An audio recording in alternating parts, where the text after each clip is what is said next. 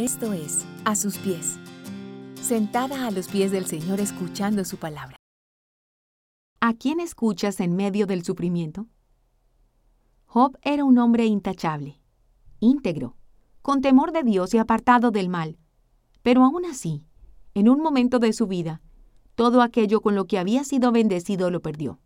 Sus hijos, sus bienes. Quedó postrado sin salud y con el corazón destrozado por la ruina que llegó a su casa. En Job vemos a un buen hombre sufriendo tal calamidad. ¿Cuántas veces hemos pasado por alguna de estas situaciones o por todos estos duros momentos a la vez? Aunque sea difícil aceptarlo, ¿quiénes somos nosotras para decir que no tendremos aflicción en nuestras vidas? Vivimos en un mundo contaminado por el pecado y la maldad.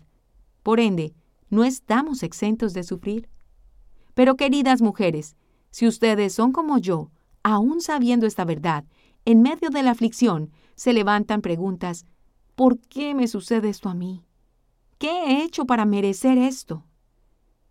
Y en medio de la tormenta y de esos angustiosos momentos, quizá no he encontrado respuestas, pero cuando llega la calma puedo hallar algunas respuestas a mis preguntas y aún logro ver cómo Dios obró en medio de la situación.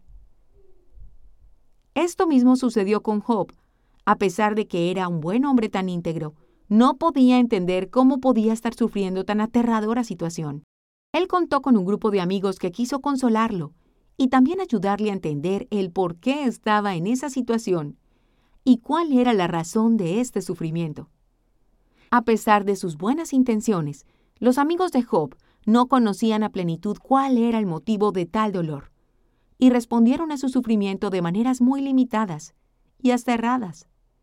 Creo que mismo sucede con nosotras en medio de la aflicción.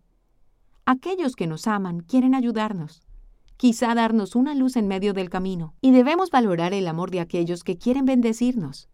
Pero en últimas, necesitamos reconocer que todos ellos son seres humanos que tienen el conocimiento igual delimitado al nuestro. La mejor medicina y la mejor voz que podemos escuchar en medio de los momentos difíciles que atravesamos siempre va a ser la de nuestro Dios pues es Él quien tiene la visión correcta, quien tiene el control de cada cosa que pasa y quien finalmente cumplirá su propósito en medio del dolor. Así lo entendió Job, quien tuvo que escuchar las visiones distorsionadas de sus amigos, pero en el proceso tuvo un encuentro real y confrontador con su Dios. Y cuando escuchó la voz de su Señor, pudo afirmar que todo su sufrimiento había valido la pena porque, de oídas te había oído, mas ahora mis ojos te ven. Job 42.5.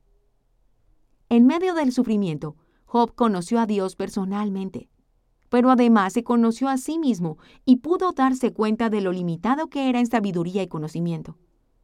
Lo más grandioso es que comprendió la grandeza y el poder de Dios y pudo acercarse a Él reconociendo su pequeñez y su incomprensión sobre las situaciones difíciles de la vida. Mi amada amiga, en medio de la tormenta que puedas estar pasando, quiero animarte a tomar tiempos para escuchar a tu Dios, para rogarle que te permita poner tu mirada en Él y no en las situaciones que estás viviendo.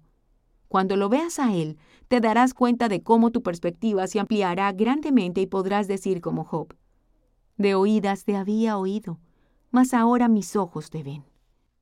Si te gusta este contenido, compártelo y síguenos a través de YouTube e Instagram, a sus pies mujeres, y en nuestra página web, a asuspies.co.